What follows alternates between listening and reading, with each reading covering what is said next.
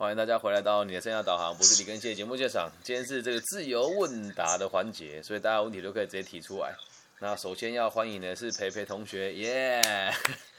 培培同学，请说，有什么想问我，我都可以一一回答，来吧。那那我就直接把我在 IG 提问的那个，就是再问一次可以啊，可以啊，可以啊，就就都可以啊。就是就是我在这个地区的这个家教行情，然后这几年被销价竞争的弄得很低，一个小时多少？现在一个小时吗？对，嗯，小呃，如果说国高中，呃，啊，没关系啊，没关系，好好。如果初中、高中，哎，呃，对，初中、初中、高中的话。现在三初中三百到五百，嗯，都呃两百五到五百都有人看，啊，高中的话就是甚至也有看过三四百，然后到呃八百一千六都有，对，一千六没有，就这八百算是很高的，在我们这个地区，对对。那这个家教价格其实本来一直就都是这样，它也没有销价，就我懂事到现在价格都差不多啊。但是我听过有些朋友在别的地区，他们光是陪读小学陪读就有六百。那北部吧，也要看地区吧。对，然后还还有一点是，这里的家长的素质跟经济能力也都不一样啊。我就有曾经听过这个最夸张的是一个，他是情妇的儿子，但是他他爸爸给这个情妇很多钱，所以他妈妈就砸重金请人家来陪他读书，一个小时是一千一千六，就陪读而已。所以这个东西不能用这个方式去衡量它，然后再来是以现在台湾这边的家教的水平，本来就大家的水准都不一样啊，价格都随便人家开啊，所以你说它有没有销价竞争？我倒觉得其实没有销价竞争啊，就是它本来就是只值这个价格，然后大家的经济状况就刚好只到这边，要多负担也没有办法，对不对？这样能够理解吗？所以它并不是掉入一个销价型，因为大部分会做家教的人都只是大学生而已。所以你说有没有人全职做家教？他们当然没有，他们当然对你们的期待就是到这里而已啊。然后再来也要看我们自己的成绩对这些人的期待是什么吧。嗯，因为在台湾的家长都还是很习惯啊，台大、清大、交大，嗯，啊，他们就会再高那么一点点嘛。嗯，这样能理解吧？这是台湾家长的迷失啊。所以我不认为有稍价竞争的状况，对我个人是不认为。但是如果你要把它经营好的话，你也可以去想一想，就是如果真的想要把它经营好，那我就是要坚守住我的价格啊。嗯。所以决定价格的人是你，不是市场，因为这个行业它并不是很大量的买卖，就只是针对一对一或者一对二三四五个人的信任而已啊。嗯。这样能理解吗？可以。Yes。那我还想问，就是你说，嗯，就是因为我听了你说的那个教育者要知道七件事情，然后我就开始想，就如果我们真的要做教育的话，对，我们是不是不应该用就是钱的多寡去改变我们对学生的态度？对啊，就是比如说，本来就不应该啊。好了，我先听你说完，比如你说，就是比如说像，呃，就算是老师这个职业，可能你去。偏乡啊，或者是就是你待在不同的环境，那个薪水会有差。可是如果一个真的用心想要做教育的人，那但是到时候他决定他要去哪里，很大的因素还是因为这个钱呢。那我必须得讲，这个人很穷。以个体心理学角度来出发，这个是我们下一集会讨论内容，就是我们不能让自己的工作只是为了钱啊。当然有很多人会讲说，我这个想法好像太理想了，对吧？你会不会这么觉得？如果说工作不是为了钱，会不会太理想？你认为？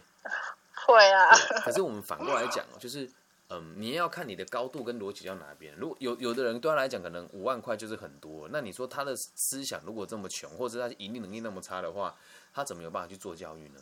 对吧？所以他不适合当教育者，不是不适合当，是出发点是这个样。不过如果真的要这样讲，全台湾的老师都百分之九十九都不及格了。我们说工作是为了对社会能够有贡献。然后价值跟这个金钱只是附属而已，可是一般人很难理解。就像如果用我的角度来说，我解决人家的问题，然后赚钱，我讲这句话很有说服力嘛，对吧？因为我是自营商嘛，我没有在企业里面工作。可如果今天我是企业的受薪阶级，我我我解决问题没有那么的多，但是我不会这么放大我的价值啊。你听懂我意思吗？所以如果我不我我认为我的价值到这个地方的时候，我就会拿金钱来衡量我的工作。可是真的回归到根本是，如果你有很好的能力的话，你就会发现对社会的贡献越多，你赚到的钱也就越多啊。那一般教育者为什么没有这种想法？原因其实很简单嘛。我们台湾的老师怎么生出来的？是不是就修完教修完教程，考个教师执照，考个教师执照后，然后再考个这个这个叫什么？哎哎，修完教程考教师执照，然后再考教甄嘛，啊，就上了就一辈子啦。他没有考核机制啊，再怎么差劲也很难被砍头嘛。嗯。那一般老师跟代课老师待遇又差那么多，很多老师当去，很多老师去当正式老师，并不是为了改变教育，只是为了能够有寒暑假还有薪水而已啊。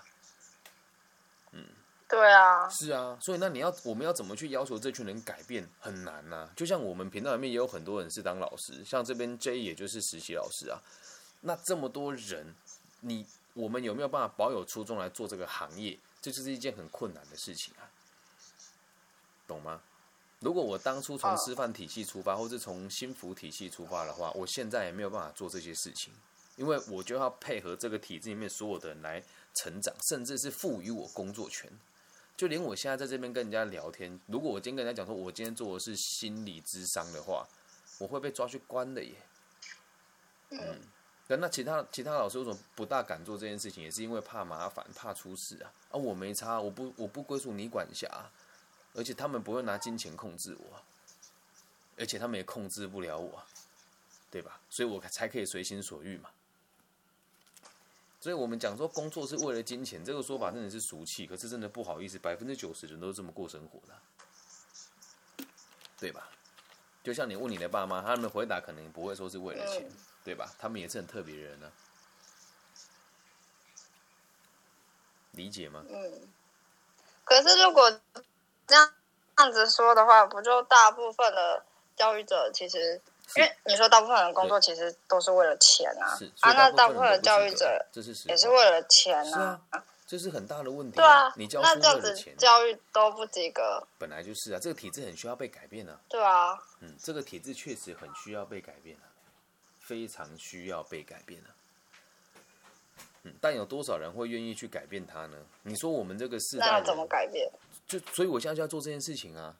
你你就是我不知道大家有没有发现，我虽然一边经商，可是我现在教育的时间越做越多，也开始着手做自媒体，甚至在全世界各地开始推广我的东西。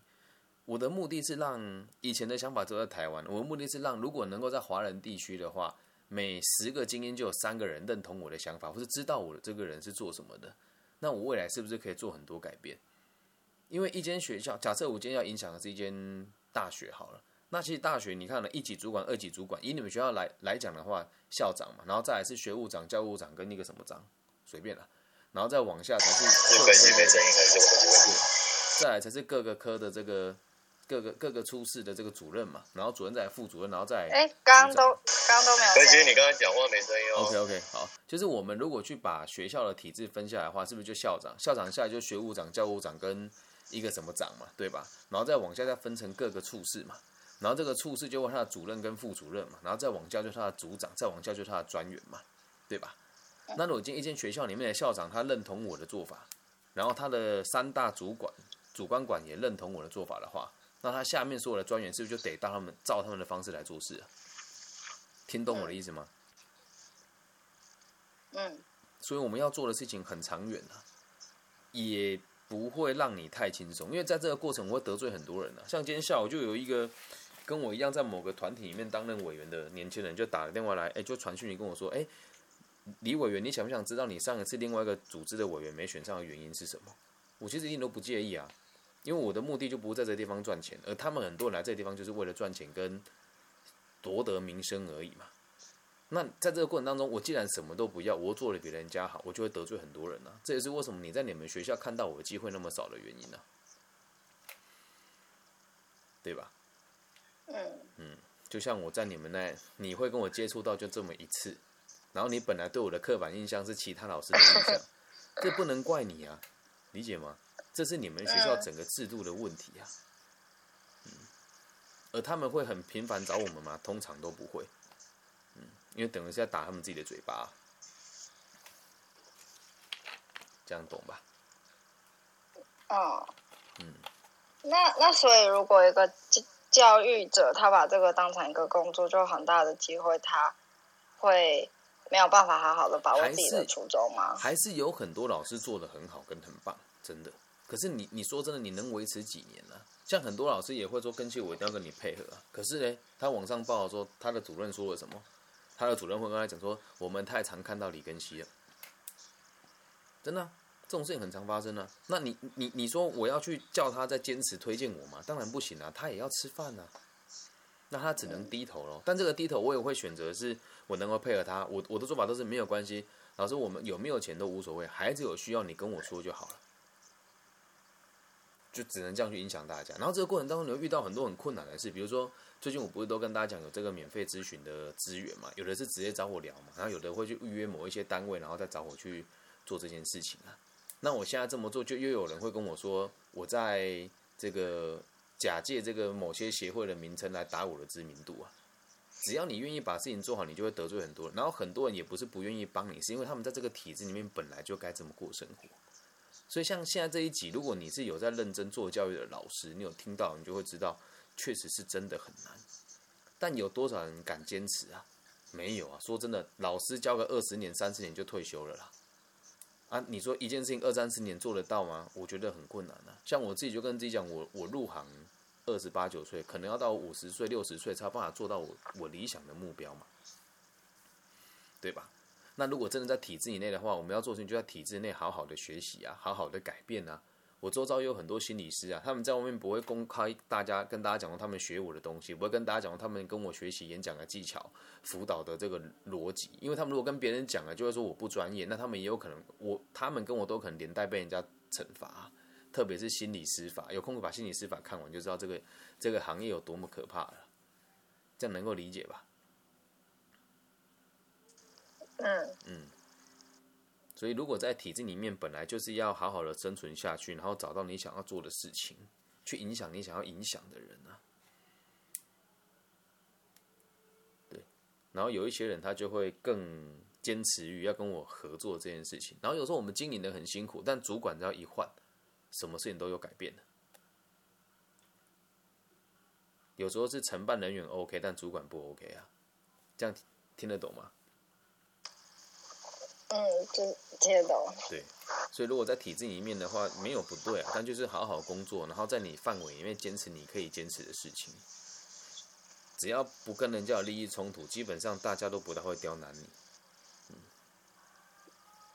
懂吗？但是这很难不跟别人有利益冲突吧？我我这么说好了，我现在已经做到这个地步，就很难有利益冲突。就算人家跟我翻脸拉过来，大家也不大好意思啊。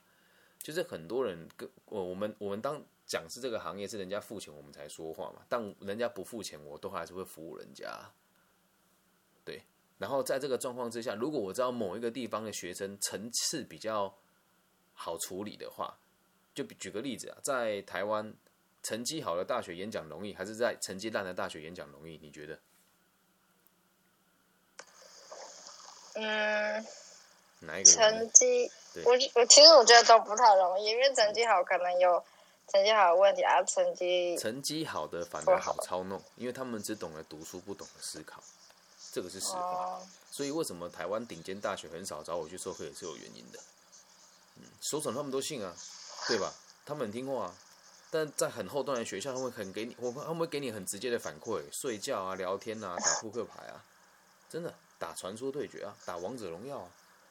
所以只要我看到，哎，这个学校的学生对我的需求没有那么高，我还是会把一样的这个工作机会让给其他我的同行老师，然后等到他们接到很棘手不敢接的案件，我才来接。什么叫棘手？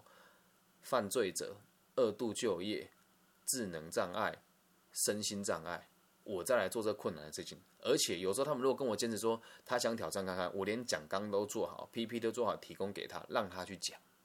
那如果做到这一步还有人攻击我，那我也只能说我认了。他们真的穷到怕了，这样能理解吧？嗯。嗯，那如果要能够跟他们分庭抗礼，或者是不受他们牵制，就要自己盈利的能力啊，否则还不就是被大家牵引在一起？能够理解吗？嗯。嗯。可是像你一直说，你说你主要的收入来源不是在。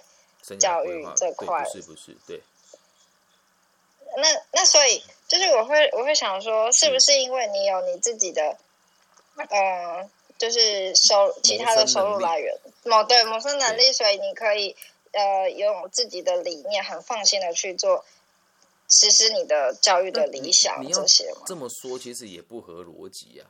我也是在跟别人交换条件，赚取我要赚取的利润而已啊。那一般人工作还不就是一样？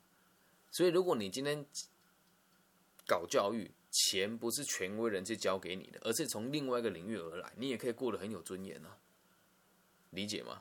但是台湾哦，很可惜，就是我直接不要讲人家的名字啊，就是台湾有很多人是富二代来当老师的，但他们来当老师，并没有因为自己是富二代就坚持自己的教育理念，而是用自己的富二代资源让自己名声变得很好听，都只教育那些成绩很好的孩子，让自己变成名师。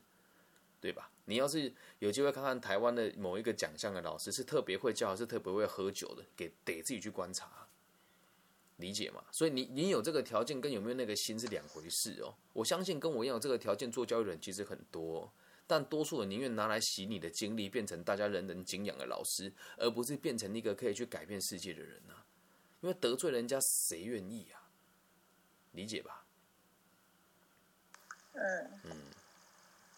很多人也是不靠这个吃饭啊，但他们来这边就有一种我想要来展示我的我的价值，而不是我真的想要来协助人家做什么改变，这样懂吗？懂。就是现在我认为生涯规划跟教育的真正的问题啊，但这个东西我我我也在教育局提过啊，那他们会理吗？不会啊，对不对？他把你是什么东西，他根本就不会理你。但我就只有讲，我那天。跟他们讨论，我就说你们不理没有关系，但是我跟你讲，我会继续做下去，五年、十年、二十年我都会做。嗯，那想当然了，大家就不会太喜欢我了。嗯，这会让很多老师都得重新被考核，很多事情被捞出来讲，这都是很很千疮百孔的。嗯，这样能理解吧？可以。嗯，所以就要看你自己想要成为什么样子的人呢？没有对跟错了，这样理解吧。好，那我的问题应该差不多到这里。OK，那现在有没有其他朋友有问题的？哎，有人举手啊，不好意思，刚刚没看到。有，大家如果问题就直接直接直接举手，没有关系。对，今天就是让大家都能够好好的问答啊。很多人最近不要说，就是一直很多人问我问题啊。那现在我我决定我以后有空就是。开直播，然后让大家问，要不然有时候真的也没有那么多时间啊。有的人也很有趣，就约了，然后人又不见。对我虽然不收钱，但大家请不要这么对待我。但最近也是有这种事情发生，嗯，所以就以后我会尽量聚焦时间让大家来提问，然后用公开的方式啊，就大家也不要觉得有什么好私密的啦。对啊，如果你真的特别特别想找我聊聊，想很私密的话，我们再特别安排。好，大家有什么问题啊？你现在举手，然后发言都可以直接说。阿娇，你有什么问题想要讨论的吗？其实没有思考好我的问题，我该先下去吧？什么？你说什么？我还没有整理好我要问的那个问题，是我不知道怎么问。你可以直接提出来，你想，你大概我可以引导你提问啊，这也是一个很好的练习啊，因为也不是每个人都会知道自己问题是什么。你说。呃。也算是就是直直牙的部分吧。你说你说可以。之前有跟你提过。嗯。所以具体一点啊，哪个部分是针对自己的现在在碰的事业，还想还想不想继续做，还是？对，就是就是还想不想要往那个方向走？哦，我必须得讲哦，哎。我们不要讲公司名称好了，就我目前身边所有的人做这个都没有赚钱了，然后我也替很多你们主管经理级以上的人去跟他的以上谈过条件，但大部分人都是负债累累。你仔细观察，做得好的人都是有一个有钱的老公、老婆或是爸爸妈妈在支撑他做这件事。嗯，所以实际上赚到钱的人真的不多了，这样能理解吗？对。能理解，只是嗯，你说，只是我会去想说，嗯我过去大部分的时间都放在这个上面了，然后如果我要跳脱出来的话，我要重新再投入到新的行业里面。这个就是我还在思考这个就是一件很有趣的的事情啊，就是嗯，如果 follow 我很久的民众都会知道，我曾经被保护管束过。以前在彰化的某些地方的不良群体当中鬼混，我也在里面付出我的青春，最少五年。那如果今天我逻辑跟你一样，我现在应该在苦窑里面蹲了，这样能理解吗？了解。嗯，付出多少那都不重要啊，重要的是他能不能给你什么。照这个逻辑来讲的话，如果我每天都在你身边，然后陪在你旁边三年，你是不是就要就得嫁给我？不能这么说的，对不对？所以重点不是你你你要抛弃什么专业，不是啊，是我认看清了他的真面目，而我离开啊，懂吗？嗯，我有很多关于这个团体的精彩故事可以跟你分享。对，我自己也是是啊，有故事的人，所以他们也很。你们那些那个群体很多人都知道我是谁啊，然后对我也都是很恨啊，因为我在每一次的官方单位的这个理财跟生涯规划的课程里面，我都会我都只会我都不会讲名字，但我会点名他们的做法，所以会有很多他们的以下会被拉掉，懂吗？嗯，我懂。其实我会举手上来，也是因为看了 呃一部分的文章跟影片，就是有讲到这。这方面的东西是啊，所以你接下来就是能让你自己去决定。然后有一部分也是因为你也不知道你要做什么，所以会在这个地方继续投注下去。至于下个阶段你要做什么，你也可以去好好的想一想，做什么会开心又能够得到一定程度的利润，往那个方向走就好。做事情最重要的是赚到钱跟快乐，虚名那都是假的，这样懂吧？我理解。嗯，好，那大家还有什么问题吗？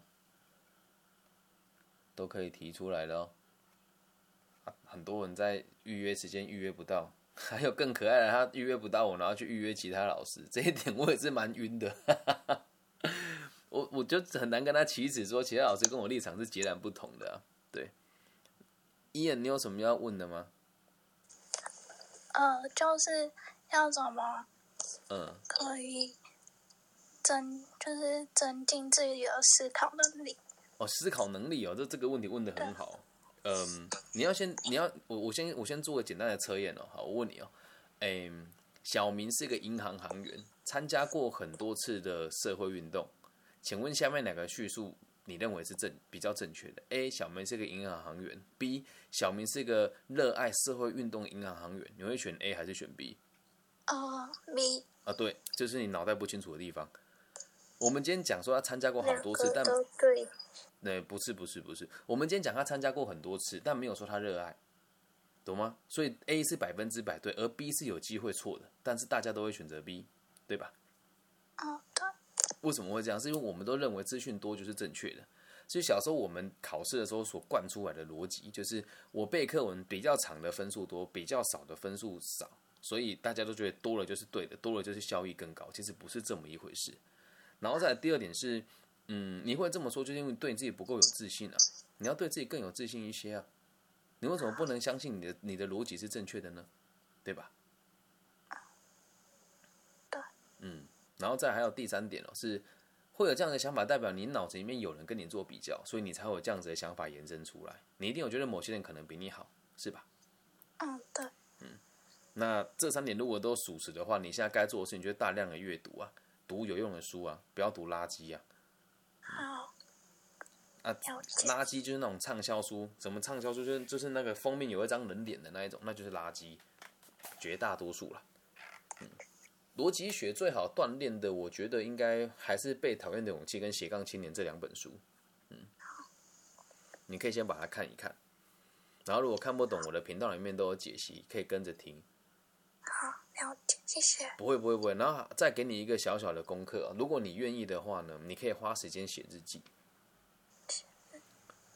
嗯，在我还没开节目以前，我是每天会写大概一千到三千字的作文。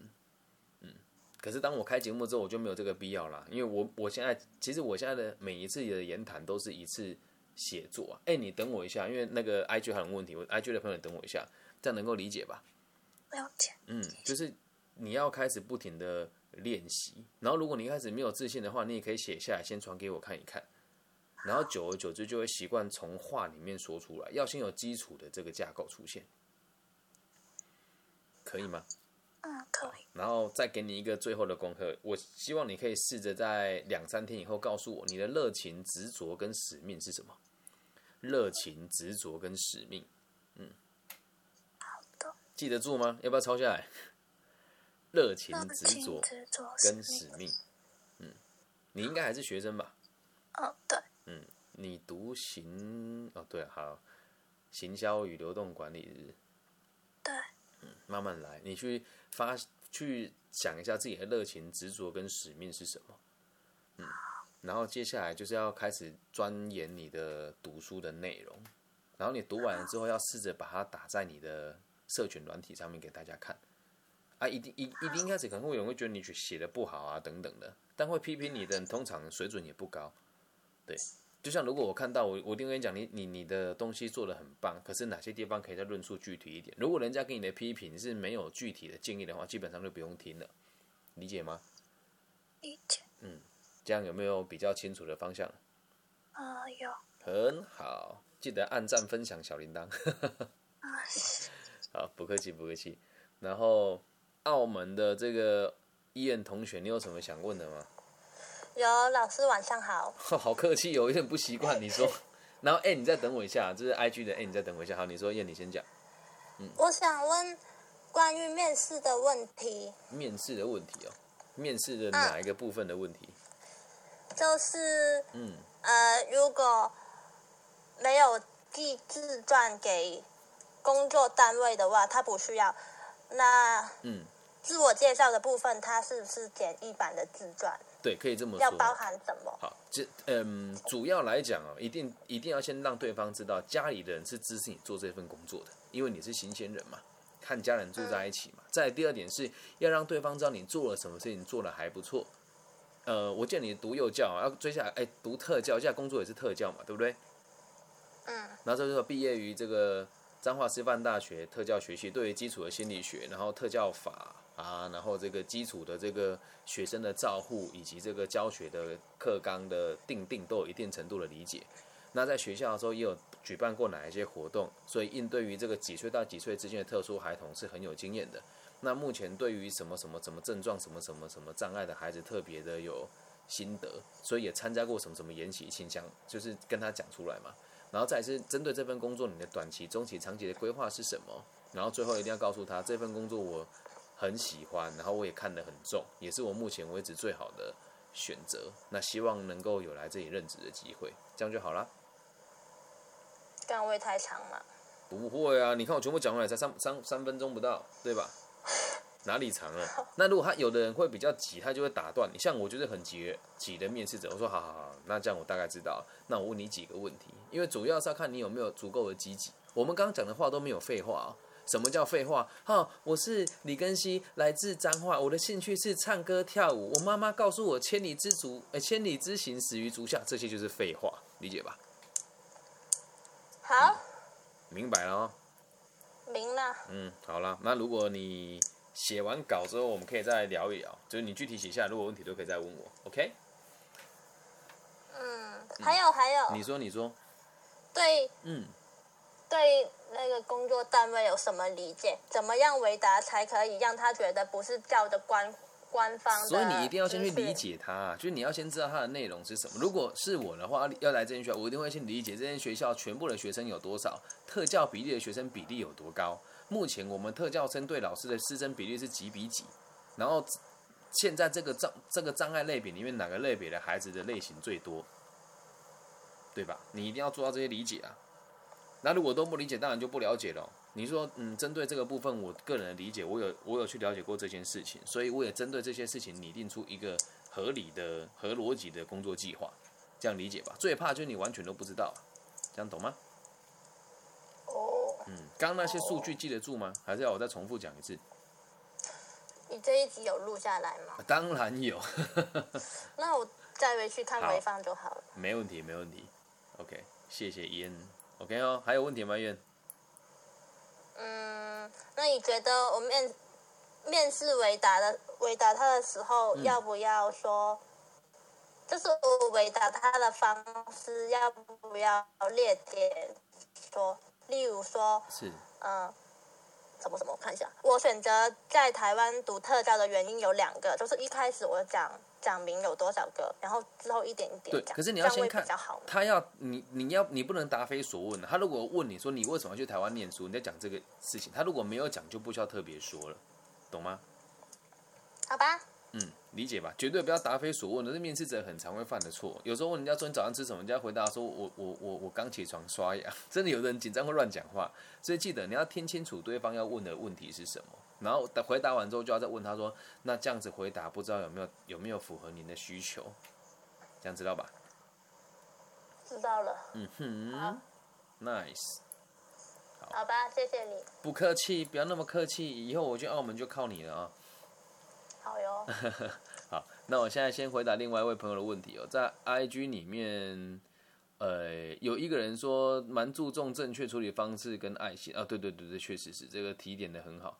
然后刚刚有一位朋友问了问题，哎，他问我说：“老师你好，请问你之前在频道有说到，不确定自己有没有理解错误，就是要先做到不管哪一项的第一，才有资格说自己适不适合。那如果过程中自己无法坚持下去，是代表没有用尽全力吗？对啊，没有坚持下去就是放弃。世界上最简单跟最有效率的事情就是放弃啊。那放弃没有不好，放弃真的没有不好，理解吧？”所以一旦就要放弃，你就不要说自己说，就不要跟自己讲说没有用尽全力，没有，就只是想放弃而已。放弃不丢脸啊，嗯，丢脸的是不放弃还跟别人讲我没有放弃啊。那一旦放弃了，你要找到更有意义的事情去做嘛，这样能够理解吧？懂吧？很多人都会说什么啊，我有选很多选择，但实际上你是一点选择都没有的。很多人说我我选择很多，我我我想要做很多事情，我兴趣广泛，那你那个就是瞎学啊。一定要爬到一个程度才有资格说我要不要愿意继续做下去，这样能够明白吗？安安同学，哎，你这样理解吗？还是你已经不在现场？哎，N 菜，你还在吗？我就回答你到这边，如果有问题再提出来哦。OK，如果你有收到的话，帮我打个 OK，不然我不知道你有没有听到。然后现在目前有一位朋友举手，梗图女子。我举你举不上来哦，OK，好收到。嗯，梗图女子，你现在进来了吗？Yes，好，梗图女子，你请说。其他共 speak。嗯，我是就是之前读台中的医药大学的营养系，然后就是有时候我想要创邪教发大财的，然后，诶，我上学期休学，然后重考职考。对。对，然后我现在在思考要填什么校系。填什么校系哦？哎丢。你考什么组？自然组还是社会组？都考。都考。你这样问我这个问题太广泛了，这就很像说，老师我想要谈恋爱，那要跟什么人谈一样。就是嗯，我我我我换个换换个方式引导你好了，就是你之前休学的原因是什么？就是哎，因为我觉得嗯，那个学校很，就是他们不论是。我们本科系的训练，或者是同事，或者是各式各样的活动，全部都是的目的都仅止于把你送进医院。是啊，这个确实是现在台湾的各个大专院校的目的，让你有一份工作啊，没错啊。对他们这个，他们这个做法不能说不正确，但确实这个就是他们的目的嘛。每个人学校的 KPI 都是大家的就业率啊，嗯，每一间学校其实都是一样的。是让你们感觉如何而已。好，你说，所以是因为这样你才转学的吗？对。然后还有一部分就是，嗯，因为有蛮多资源都在台北，然后有想要到台北读书。这个问题就是你要什么资源呢？你想要什么资源？然后台北有哪些资源？你得具体出来啊。如果都没有的话，就代表这个只是我们想象出来的而已啊，懂吗？因为资源再多，东西用不到也是没有用。就像我，我也在台中，没有到台北。台北办这样子活动的类的机会更多，经费也更多。那为什么我没有去台北？因为我用不到啊。我去干嘛？懂吗？懂。嗯，所以你真的完全都不知道读什么的话，我我个人会建议你啦。就是假设你对于未来的发展真的很很迷惘，我认为商管类群是最好入门的，因为它可以很广泛的去。延伸你的技能，对。然后商管来讲的话，最专的就是会计，然后最广的就是气管。啊，资管我就不推荐念，因为资管就资不资管不管。然后统计的东西又非常的生硬，同时它应用的范围虽然很广，但是在台湾，因为只有两千三百万人的这个市场，分析用到的机会其实不高。那如果你今天选的是资管的话，有可能会往软硬体去发展，但你你在资语管当中，很有可能到最后就只能被限制在一个 IT 部门发展。所以，如果以商管学院来讲的话，我个人认为会计跟气管是最值得你参考的。然后，为了让你有更长远的学习目的，我我是希望所有台湾年轻人都可以这么尝试啊。如果真的能力够的话。也可以试着去海外担任所谓的储备干部，去历练那个一两年，回来才会知道自己要的是什么。去看一下这个世界的阶级，然后看一下这个代工厂之间的竞争，然后理解一下不同地域的人的文化，对你的未来的发展其实有很大的帮助，懂吗？读什么科系其实一点都不重要了，但今天如果你休学了再读，我就会建议你读所谓的商管部门，以后的发展会更广，因为你现在还没有想做的事啊。那读商管，你未来毕业之后还可以去挑选，我要在哪个产业里面，从间接部门的，或者是从管理管理部门里面去开始进行，还有很多不同的选择，这样能够理解吧？有。嗯哼，商管学院等着你哦，耶。好，那之后有想到什么东西可以再私讯你？当然，哪一次不是对不对？都可以私，再记得小铃铛按赞、分享加，没有了都可以。没问题。好。然后现在有一位新的朋友上来了，易璇同学嘛，嗨，你好，你有什么想聊聊的吗？是老师好，我叫以山。拍谁拍谁，英语呃英文不好。你 说你说，对。好，呃，老师好，我刚刚听到你呃建议同学说，嗯，可以睡前的时候写一下心得，写一下日记，或是你请他在两三天之内写一下。他想要的目标是什么？他的兴趣是什么？他的热情是什么？没有没有没有，我只有东西是目热情、执着跟使命，不是要他在这个时间内想出来，而是如果给他太长的时间，他什么都写不出来。我的问题是热情、执着跟使命，不是目标，对，是热情、执着跟使命。嗯，好，那我想要针对一下热情这个问题去问，你说，因为。呃，有时候你有热忱的事情，不一定会带给你安稳的生活，就像是你的梦想不会跟你的现实重叠一样。那如果照这样讲的话，你先跟我讲你的梦想是什么？为什么不能跟生活重叠？具体一点，这样我才有办法回答你。对，嗯，具体的问题给我，因为在我世界里面，所有的梦想都是可以具体的。嗯，其实就是因为我一直很想要当呃文学系的。老师吗？很 OK 啊，这个很很好的目标，很务实啊，哪里是梦想啊？很务实哎，哪里是梦想啊？你说，嗯，不是，可是我最近的问题就是，如果我要这么做的话，我势必得，就是如果想要当教授，其实不是这么容易，其实不难啊，硕班、博班读完就有了，没有你想那么困难了，对对，但是至少还要再花大概。快要八年的时间，应该不需要。你硕班念完就可以先进去学校当助理教授，或是先当讲师，然后再一边念硕班，一边累积年，一边念博班，一边累积年年累累积年资啊。他会需要时间的，但是你会发现在大学教书，它是一个很好的梦想，没有错。可是身为一个教育者，他的方向其实很多。如果今天你的立场变成教育者的话，你就会发现教授只是一个框架而已，是一个必须要去追求的目标，而不是一个最后的目标。所以，当你把目标放大，然后眼光放远之后，你就会发现这件事情其实不难了。嗯，你只需要去执行它，而且这中间只要能够让你吃得下、睡得着，能够养活自己，不就可以在这条路上走了很久吗？对吧？嗯嗯，所以很有道理。是啊，这个就是一般人不会去讨论这个问题的原因是，也很少有人会知道大学的教学体制是怎么一回事。但我刚好也在某一些大学，也不能讲兼课了，就是有有的时候我们会做带带状课程嘛。那这个逻辑，如果你懂了之后，你应该要说，那我现在硕班的学位到哪里？那接下来我的博班要读哪一间学校？它的派系是比较强而有力，能够保护我去某一些学校教书的。然后在这个教书的过程当中，我要发发表哪一些期刊论文？要如何在这个产官学界都得到一定程度的地位？然后在学校开始拉党结派升迁呢？对吧？就这么简单啊。如果你要，我现在身边有很年轻的教授，他是营养学的教授，我可以分，我可以介绍他给你认识。他也很年轻，对，就像你讲，他得花个五年到八年，这都没有错。可是这五年到八年，不代表你不能去上班呢，也不代表你不能赚钱呢，理解吧？哦。嗯，所以换个角度想，世界会不一样。而且，当我自己为什么没有选择当大学老师，有几个原因：一是我不符合他们的资格；其之二是他们的薪水不高，对我而言不高，理解吧？对我而言不高，所以我不会去啊。嗯，这样懂吗？懂，嗯，所以好好的去追求。你说，你说，你说，我听。嗯，就是你，呃，如果是你的话，你不会觉得有点惴惴不安吗？就是我我这么这个僧多粥少啊。每个地方都是僧多粥少啊，每个地方都一样。你也不确定哦。嗯，每个地方都有，每个人都是不确定的。就像我，我做生涯规划这个行业也好，你现在走在路上三步五步就踩死一个了，对吧？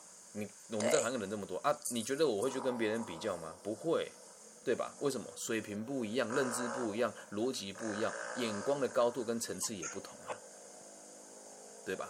那如果你今天第一年去选选不上，我第二年再来，第二年选不上，第三年再来，第三年如果选不上，代表这个业界绝对有问题，有鬼的嘛，是裙带关系的嘛？那起码你也花这几年时间放弃这件事情啊。但你你在做文学的这个研究的过程当中，你不会只对于文学或者教育有贡献嘛？你也有可能会在。这个当中学到某一些学问，它也有可能让你在其他的领域被拿来变现啊，懂吗？就很像我不是心理系的，我读个体心理学，但现在有很多心理师会自己花钱来跟我说想跟我学个体心理学啊，但我也不是心理师啊，理解吗？重点是你学会了什么，而不是那个位置，所有的东西都是虚都是虚名啊。就像你为什么要当教授？问你问你为什么？你可能也回答不出啊。你会说你想要影响更多学生，有可能，或是你想要推广你觉得好的东西，让孩子有办法去赏析这个美加持美剧，或是写出美好的，或者有良好的表达能力。但这些东西不做大学教授，难道就做不到吗？也可以啊，理解吧？对，嗯，因为我最近在重新定义我的人生目标。我觉得人生目标如果放在到达一个职位上面，那我觉得如果我到达那个地方，然后我就会突然感受到一阵空虚感，就失去一个追逐的目标。所以我最近也在想，反过来想，是都有追逐到了之后，才有资格去决定跟决策自己要不要继续待下来啊。就像我离开这个 KPMG，是因为我有更好的企业 offer 我，然后我我该学的一年级该学的我也都学的还算理解，然后在保存企业的时候，是因为我。我觉得 HR 东西大概就是这样，我认为我也都理解的差不多，GRI 报告逻辑我也都懂了，所以我回来台湾卖房子。那卖台湾卖房子，我并不是被淘汰掉，而是我出了车祸很严重，我无法继续卖，我才离开这个行业。但在无法卖之前，我的成绩是很好的，所以得拔了尖，得到你要的东西之后，你才会想到你要的是什么，而不是说我很空虚。那如果很空虚的话，就代表那就是不是你要，再找下一个目标就好。你所学的一切都会变成能量啊。都会变成你很真实的去往下一个目标更强力的推力啊，这样懂吗？了解。嗯，好好的去追求啦。好，谢谢。不会不会不会。阿卢，想要问的阿如，阿如，你有什么问题吗？你说。我刚才听你说的目标呢，我有问题。我有目标，可是我没有那个动力，你知道吗？我不知道为什么，最近都这样。啊，就是不够想要啊。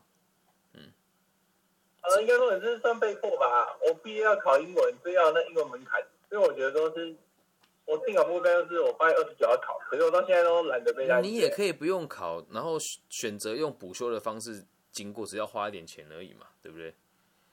但我已经这样子打算，可是我不知道为什么，就是我最近的所有目标都是这样，不知道为什么。其实应该不是这么说，就是你的目的是毕业而已啊。那学英文对你来讲没有好处啊，那你干嘛学？对你来讲是没有好处的。是有好处，那你就是不够好啊！如果今天有人跟你讲说你考，我给你十万，你肯定会马上考啊？你肯定会认真读啊！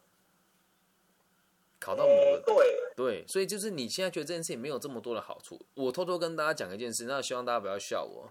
I'm not good at English, but now I try to learning that, cause I wanna speak in English in clubhouse. I wanna speak my words, speak my sentence to all of the fucking world. 所以我开始学英文了。但是多久以后能够开英文频道，我也不确定啊，懂吗？哦，理解吧。所以你你得你你得先看你做事情对你有没有帮助。如果没有帮助，只是别人要你去做，或是符合别人的期待，那当然不会认真做啊，懂吗？想过诶，是有帮助对我来说，因为像解剖的英文也要是读英文的嘛。但是你要先讲，你现在要考试的英文那是多义嘛，对不对？对啊。对，那多义不考解剖是完全不同领域，多义考的是商用英文啊，你理解吧？如果他今天考的是化学英文或是医学英文的话，你可能就会读的比较起劲。但是商业英文基本上你用不到啊，这也是你们学校一个很有很谬论的地方。但你们学校我进见过太多次，他们就是完全不鸟我，我也没办法。哦，因为派系很严重啊，所以你其实进来也是进不来的。是啊，所以对啊，我就只能说为什么我会认真做，然后也希望在这个频道大家也可以去想一想，就是我们努力工作跟赚到钱，或者学习，像阿如你要学习更多东西的话，也都不是为了自己，是为了让这个社会可以更加的进步啊。理解嘛？然后你可以借由这个历程，等你未来在做运动防护员的时候，你的选手受伤，可以跟他讲说，其实有些事情就是我们要跟不要。我本来对英文这种东西也很排斥，虽然后来的表现也没有很好，但我知道什么叫起心动念去做。要放弃很简单，要坚持很难，但我选择了坚持啊，懂吗？要从这当中去累积你未来能够在心理上跟肉体上给予这些运动员好的抚慰跟支持，往这个领域去试试看，你或许会更积极一点。OK。还有一个就是，如果你遇到的是，我发现就是我在这目标中有时候没有热忱，是因为我觉得我遇到了困难这样子。嗯。可是我那个困难是，就是变成说是，呃，就是像老师刚刚说的运动方法，就是我前几天有遇到这种类型，就是说你不知道怎么解决，对，但是你的直属那些其实是没有屁用的，就是你不知道问谁，你知道吗？你得自己翻出去用。所以如果我问了很多历届的人，他们就是。像这次去奥运的那些国家队的，我有问过他们，就是有认识的，就问了一下，他们说他们都是自己翻出来的。我觉得这样其实很错的，因为你根本就没有一个系统。对啊，所以那那你现在如果如果你对于这件事情你是有兴趣的话，那你就要试着把自己在这个领域学更多不同的东西，然后要有别于一般的同行跟前辈啊。这不就是我在台湾做生涯规划，还有这个学学习心理辅导相关的领域的。逻辑嘛，所以如果这个想法你也有的话，你就应该要比别人更认真的去解决你人生问题，更努力的去学习你要学习的东西啊，这样能够明白吗？哦，嗯，这样懂吧？那你有什么看法？因为我觉得我在目标上面，我觉得说我遇到未知的事情的时候，我可能会有胆怯的事情，现在害怕。然后，不是老师你跟我讲，其实第二个是我会觉得说会。有一个压力在，那那个压力不是不是逼我前进，是反而是想说，呃，这个压力那么大，那你要怎么样去？我们放换个换个方式讲哦，就是我记得我们一起定下来的目标是成为一位称职的、有能力协助选手在这个心态上跟肉体上都更加稳定、更加坚韧的运动防护员嘛，对不对？诶，对啦，对，然后。然后在这个地方，就是我们有也真的没有聊。你可以想想想想一想，如何一鱼两吃。就是在这个过程当中，你可以继续去考健身教练的执照，然后同时去学习一些心理学的东西，可以鼓励每一个想让自己更进步的人都可以往好的方向走。一方面可以赚教练的钱，一方面也可以让你在这个机会打开你的知名度，对吧？这个目标是可以接受的吗？健身教练跟防务员一起同时进行，可以接受吧？是可以的，对吧？那如果这个目标那么明确，现在你就要更就要就要更具体的去计划下来，是我要每天花多少时间读这些书？那四大四大这个运这个健身教练的证照，我要考，我要在多久以内把它考出来？然后与此同时，现在我有没有可能先去某一些地方做兼职的这个教练，然后慢慢的累积自己的经验？因为现在健身房也慢慢开啦，对吧？那如果都有，就要开始做了嘛，理解吧？嗯，理解。嗯，呃，这就是目标有定出来。可是我觉得说，在生活上，别人别人跟我自己都有一种想法，就是我当下会想要玩，可是我会变成说是后面呃，变成说是什么，就是应该应该这么说，就是你你如果会想玩，这都很正常。我也很喜欢玩啊，但是我我我一定会先看我的工作有没有达成一些，我现在没有本钱玩啊。像前阵子疫情那么严重的时候，我的我那个月真的有一个月的损失是二三十万。我哪有心情玩，懂吗？我我哪有心情玩，理解吧？你还能玩，代表你心里面还有空间，还没有那么大的压力啊。那如果想玩，这也很正常啊。我们做一件事情，不是要拼说谁在短时间内多努力，而是有没有办法在某一个方向坚持下，然后细水长流啊，这样理解吧？偷懒休息都很都都都是 OK，但我们要在一个线期上，在一条路上一直不停的坚持下去，那才是最重要的。也没有人能够二十四小时都工作啊，懂吗？哦，嗯，那周边的人会说，是相处起来其实会有压力，在这种有目标的时候，其实我自己都觉得，在我有目标的时候，我。周边的人相处起来都特别有压力。你说他们他们感觉到你给他压力吗？还是是那个氛围，连我自己都感觉得到。无所谓啊！你要知道一件事，如本来就是物以类聚，然后物以类聚，然后物竞天择啊。就像为什么一般同行老师那么讨厌我，不跟我当朋友是有原因。我的出现让我们很有压力啊！谁会像我每天读书，每天开频道，然后有空我就是直接塞空档帮学生做咨询。只有我，重点是我还不收钱哦。那跟他们站在一起，他们不就显得自己很糟糕吗？那当然不喜欢我啊，压力大啊，对吧？这样能理解吗？真的压，在我我的意思是说，是指在我，比如说我工作后、课后的生活中，嗯，是当我是有目标的时候，我觉得在生活中是会有压力的。也也不能说那种那种那种东西也不能讲是压力，就是觉得自己还不够好，想要更好而已啊。但如果今天你说压力会让人喘不过气，代表你根本不想做这件事情啊。就比如说我们现在讲了这么多具体的目标，如果你不去做，或是你全力以赴，还是觉得压力很大，那你就放弃啊，也无所谓啊。但是你到目前为止还没有全力以赴啊，对吧？还没有贯彻那个饮食跟作息的正常，然后也没有去持续的去这个强化自己的专业知识啊。一天有没有花超过五个小时来读这些东西？没有啊，对吧？但一旦你下定决心做这件事情，做了一个月，你自己就会有答案啦，懂吗？哦嗯，有有啦，这有，就是最近这个月都是在实习，所以是有答案的，所以就是刚好在是遇到问题，呃，还在找解决方法。是啊，所以如果还在找解决方法，就代表这个这个事情还没有结束，你也还是有热忱、有压力，这都很重要，但不需要过于，不需要拿这个压力来来伤害你自己啊。就像我我做这个节目。呃，我现在排名在台湾的前前十嘛，那如果掉下来会不会有压力？会啊，但我也很享受啊，就是嗯，掉下来我们再继续再接再厉就好了嘛。如果什么事情都如我们的意思，就没有压力，那我们也不用努力啦，这样懂吗？理解吧？嗯，OK。嗯哼，好，然后现在有一位哈哈雷秀，工作的选择可以啊？你说你要了了解什么工作的选择？你可以打下来，我会看得到。然后 Clubhouse 大家还有问题吗？没有的话，要准备来睡觉了。哎，问答，你们这么多人喜欢听问答哦，那以后节目就不用做了，都问答就好了，实在。啊，这么可爱。我我可以再问一个吗？可以啊，你说。那你觉得为什么台湾教育会变成这样？就一群不及格人，然后再教一群人，再当一群不及格的人？哼，官官相护，上梁不正下梁歪，结束了。对，嗯，对你先打字啦，哈哈，你先打字，懂吗？因为这个东西本来就是行之有年啊。以前我相信一开始并不会是这个样子，可是后来现在就变成这个样子啊，对吧？那你说怎么会变成这样？我觉得说穿了是因为我们给予这些人太高的地位了，嗯，就是让他们觉得，像小时候我们都会讲说，你你老师说什么，我们老师说什么，老师就要听啊。其实某种程度上。教育也只是要让我们接受某一些人的思考跟逻辑而已，所以被控制的很好啊。你看我高中老师，我直接讲名字也无所谓，叫林志燕，还有一个叫陈家良，他们就会炒股票，然后买名车啊，然后跟人家讲说你要认真升学。他妈不是王八蛋吗？你炒股票诶，你资本家诶，你是不劳而获的人呢。你你搞教育，那有人会去搞他吗？不会，有的人还会问他说啊，你买哪一支也不报一下，而是整个整个台湾的氛围啦。所以并不能讲说只有真的在教育界是这样，在每个教育界都在每个领域现在都是这个样子啊。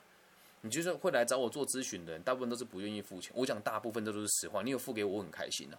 那剩下那一群人会去找哪些人？找那些有名的啦，买广告的啦。你钱给他得不到解决的答案，但你还是会拿去那边呢？为什么？看起来比较轻松嘛。你找到我都是面对现实都很痛苦啊，而找到其他人不就是得过且过嘛？所以整个体制这样环环相扣下来啦，这样能够理解吗？可以。嗯哼。哦，够直接哦！我天哪，但这个真的是蛮邪恶的。但你们可以去看一看我的那个生涯与理财常见的盲点里面的 EP 四，就可以知道我们这个领这个逻辑是怎么架构出来的，这样懂吗？嗯，好。然后开语音，你说直接打字，对吧？打字可以了哦。然后这边还有一个同学问，他说，对于生活没有目标、动力，做事情都没有动力、兴趣的话，如果找到自己的热忱呢？已经不是学生了。那简单的说，就是没有梦想，会沮丧，强迫自己。嗯，你应该先去想，你做什么事会感觉到开心，这样就够了。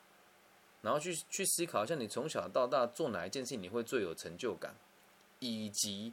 你去上班难道只是为了钱而已吗？如果就真的是的话，这份工作还可以维持你的生计，就要继续做下去，然后一边探索你的兴趣嘛，对吧？那没有人会禁止你去探索自己呀。没有工作压力或者家里有钱，我们就可以不用上班去做一个你想做的事情。但如果有的话，我们就必须得先把钱存下来，才有资格去追求你想要追求的事。所以换个方式讲，你得先在这个社会生存下来，才有资格去思考你要的是什么。所以不需要强迫自己啊，懂吗？有百分之八十的人本来就得过且过过一辈子啊，也不是每个人都想要当精英呢，也不是每个人都想要扛责任呢。我讲的是真实的去负责，但大部分人都想要被人家看见嘛，这就是所谓的优越目标嘛。那回到你自己身上，如果没有动力，那也无所谓。那那个过得平凡就是你生活的目标啦，那干嘛给自己那么高的要求呢？理解吧？所以不需要强迫自己做什么，这去做一个你有兴趣的事情，然后找个地方做第一。比如说，我想要学乌克丽丽好，我就每天弹三首，至少弹最至少维持三个月。弹完之后不行的好，我放弃。比如说，我想要把英文学好，我就每天读两个小时，三个月之后觉得真的不行的好，我放弃。我也只要你坚持三个月而已啊。所以由此可知，你并没有很认真去追求某一个目标，又或者是现在在你的工作上多付出一点，从你的工作成就往上取得一个成成长，那你也会觉得更有成就感，也才会理解自己有没有想要努力啊。所以不努力没有关系，最害怕是假装努力。那不努力其实也很好啊，在台湾这个地方，再怎么差也有两万三千八，一个便当也才六七十块，对吧？所以不一定要很努力，也不一定要给自己很大的压力啊，了解吗？好，然后这里有人说前阵子在疫情回台湾想做防重，后来发现工时很长，跟我想的不一样。然后我现在跟着师傅可以学很多东西，他也用心带我。可是前阵子发生之后，现在骨折状态，有时间思考，不确定这工作好，应该这么说。你现在在这个行业有没有成交了？你做房屋中介现在有成交了吗？对，谢谢 Easy Love，对，OK，好，记得分享、按赞、加小铃铛，好。然后哈哈，你说以前当围棋老师，嗯，这两个这两件事情其实没有冲突的。我必须得跟得跟你讲，房屋中介这个行业，你要把时间拉得长一些些，然后最重要的是你的委托。理解吧？那委托量如果够大，基本上你就可以不用去经营卖方，啊，就不用去经营买方了。好，谢谢 E Love。所以你要让你有一定程度的委托量，然后剩下闲暇时间，你可以继续去教你的围棋啊，一边教围棋，一边去让人家知道你是做房屋中介。那做房屋中介的时候，你也跟大家讲，你有在教围棋啊。那如果你觉得呃业务工作要不要转换公司，你要先讲。我们台湾有一句有趣的话叫做，诶，教育在信义，发展在勇气嘛。对吧？那本来就是要时间累积啊。可是每个人的做法都不同。像我那时候做法就会比较变态一点。我每天就是早上先去公园发传单，然后开完晨会之后，然后去带看。中介不能兼职，谁说的？你哪一间公司？谁不兼职？中介不能兼职，都是讲给人家听的啦。方法很多啦，理解吧？你教个课，你也可以不收钱啊。谁会在意？哪一间公司兼说你不能兼职？没有那种事情啊。谁说中介不能兼职？你找出法条给我看，不可能，懂吗？如果有，那那就代表我不理解。可是应该是没有，就我印象中是没有的。如果这样，我可能被抓去关好几次哦。我兼职兼的可多了。嗨，雨辰，请说。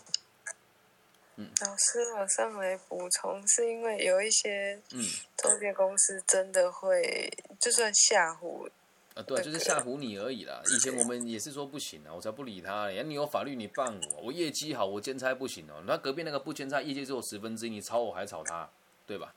对对对，谢谢雨辰的补充。嗯，你看雨辰，因为其实有一些雨辰老师给我们这补充很好，对，真的，因为确实就像我都很忽略规则，不过雨辰老师讲到这件事情，真的很多人都会唬你啊。所以不用理他。然后有一些主管他自己都会兼职，对啊，怎么可能不兼？有的偷偷做代管、做代租，就说唔知啊。个有在偷在做日租套房的嘞。我之前遇过那很扯，专任委托给他拿去做日租套房。对，所以大家要小心啊。大公司很长，时间很长，也很能摸啊，懂吗？很能摸啦，不一定你你不会二十四小时都工作啦。月休六天，休息时间很少，兼职很难走。所以你要知道，你上班也不是百分之百都在。比如说，你你可以跟你的上司讲，你户籍地开发，你偷偷偷去教一堂课，也没有人知道。这不是教你作弊的，是你放假也要带看。那你上你你在上班的时候，难道不能偷懒一下吗？要懂得变通啊，理解吧？业务工作做有趣，就让你变通了。其实八成那都是骗人的啦。你有八到十有都要做有效的行程吗？一天六访啊，再打几通电话，没有在每天都那么拼的啦。懂吧？时间切开很多细琐事可以做呢。这个在管理员交班之前的两个小时再去拜访，然后夜间的时候再去拜访过一轮，其实会有很多时间哦。所以你的时间管理能力要再更好一些些啊。然后有一点，因为你没有这个能力赚到更多的钱，所以你不会去安排它。但如果你有的话，想尽办法也都会安排出来。我都从来不开会的，只要一开会，我就说我要签委托，我人就走。我有没有签委托，没有人知道啊，理解吗？重点是成绩，不是时间拉长就有业绩哦。了解吧，算是大数法则没有错，可是你要有时间管理的能力啊，这样明白吗？哈哈，嗯，没有人会在房屋中介公司待那么久。如果你是一个房仲，在公司待一天待满八小时，绝对会被你主管干到飞起来了，懂吗？那中间本来就很自由，像我有一阵子业绩很好，我就是去打完卡，西装一脱，我就打篮球啦。打完篮球之后，我再回来打卡，我下班啊。嗯，重点不是马不停蹄的上班，你要做对方式啊。懂吗？啊，以前我们在四大也有曾经二十四小时没有下班过啊，可是那时候没有人教啊，谁知道？就像我们以前做报表，说哦好拼哦，我把它做完，后来时间到，报表要出来了，理解吧？不是教你不负责任，而是很多是你没有能力去决定它。买卖房子也是一样啊，你又不能拿枪架他说哎你买房子不可能嘛。回报行程啊，你会认真回报吗？我都没有回报过，我连公司上缴资料我都不一定会认真交嘞，懂吗？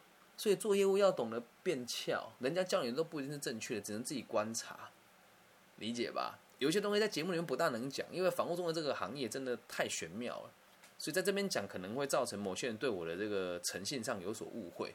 对，然后在现在这个行业也有很多同行跟我说，他觉得我讲话现在对他们这个行业有攻击到的部分，所以。如果你真的想理解，你可以预约我个人的免费咨询时间，我再更具体的告诉你，在房屋中介如何更轻松、更有效率的去完成你的开发，这样了解吧？你这样说，我就大概知道你在哪间公司了。不行啊，不上有人会死，你管他死，那他的事情，跟你有关系吗？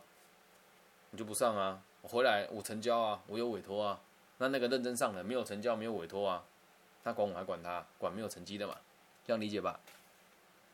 做房屋中介跟做业务工作一定要懂得变通，不然会累死啊！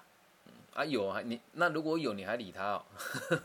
如果有你还理他，代表你很有良心啊，或者这个上辈很照顾，上司很照顾你。像我的店长很照顾，所以有时候店长念我，我还是会去开会。但他只要不说，我就不去啊。我会跟他讲说：，你上次答应我说早上可以让我打篮球，你有没有答应我？你要对我守信用啊！这样理解吧？嗯。哎，等一下一个一个来哦，哈哈！我跟你讲。为什么会被告？你没去开会会被告吗？具体一点是什么法条？会不会被关罚多少钱？如果都没有的话，那这个告就不成立了，了吗？然后最想问的是，房屋中介还其他业务，长时间工作不是你喜欢的，哦，不是房仲就是了，哦，那就要看你是什么工作，有的工作确实就不能不去啊。师傅对你好是师傅的事情，跟你没有关系的。照你这个逻辑讲，我对你很好，你为什么不嫁给我？对吧？不能这么说啦，所以你现在这个行业好好待着。大部分的房屋中介都会用，都会投资很多不同的行业，懂吗？你一边做买卖的本质是一样的，就只是交换得到利益而已。买卖的本质是一样的，这样能够理解吗？所以我建议你一边待着一边看，可以做不同的投资。像我当时就是一边卖，卖蛮多东西的。不只是卖房子，也有接装修啦，然后接室内设计啊。我是一个中介者，我也是装修跟室内设计的中介者而已啊，理解吧？不要被这个行业限制住，你能做的事情很多，所以先暂时不用离开，因为他既然能够给你一笔不错的钱，而且时间也很自由，皮一点点呐，看你做多久就要有那一种老鸟的气息出现啊，总不能每件事情都这样哈哈哈你好你好，我是小李，不行啊，理解吗？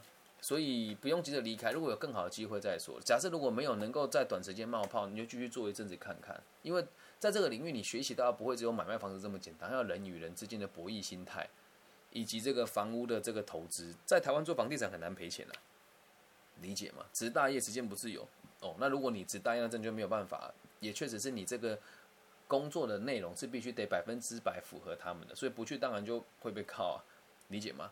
这个这个这个地方是这样，业务是用买卖赚取差价，不需要投履历的。我是觉得你也可以投，但投人家对你印象会不好啊，理解吧？好，那我们讲一下，如果你是一这个在职待业班的话，你的跟他的合约的内容就是我来这里时间到，我就要在这个地方，所以我要产出这个产品。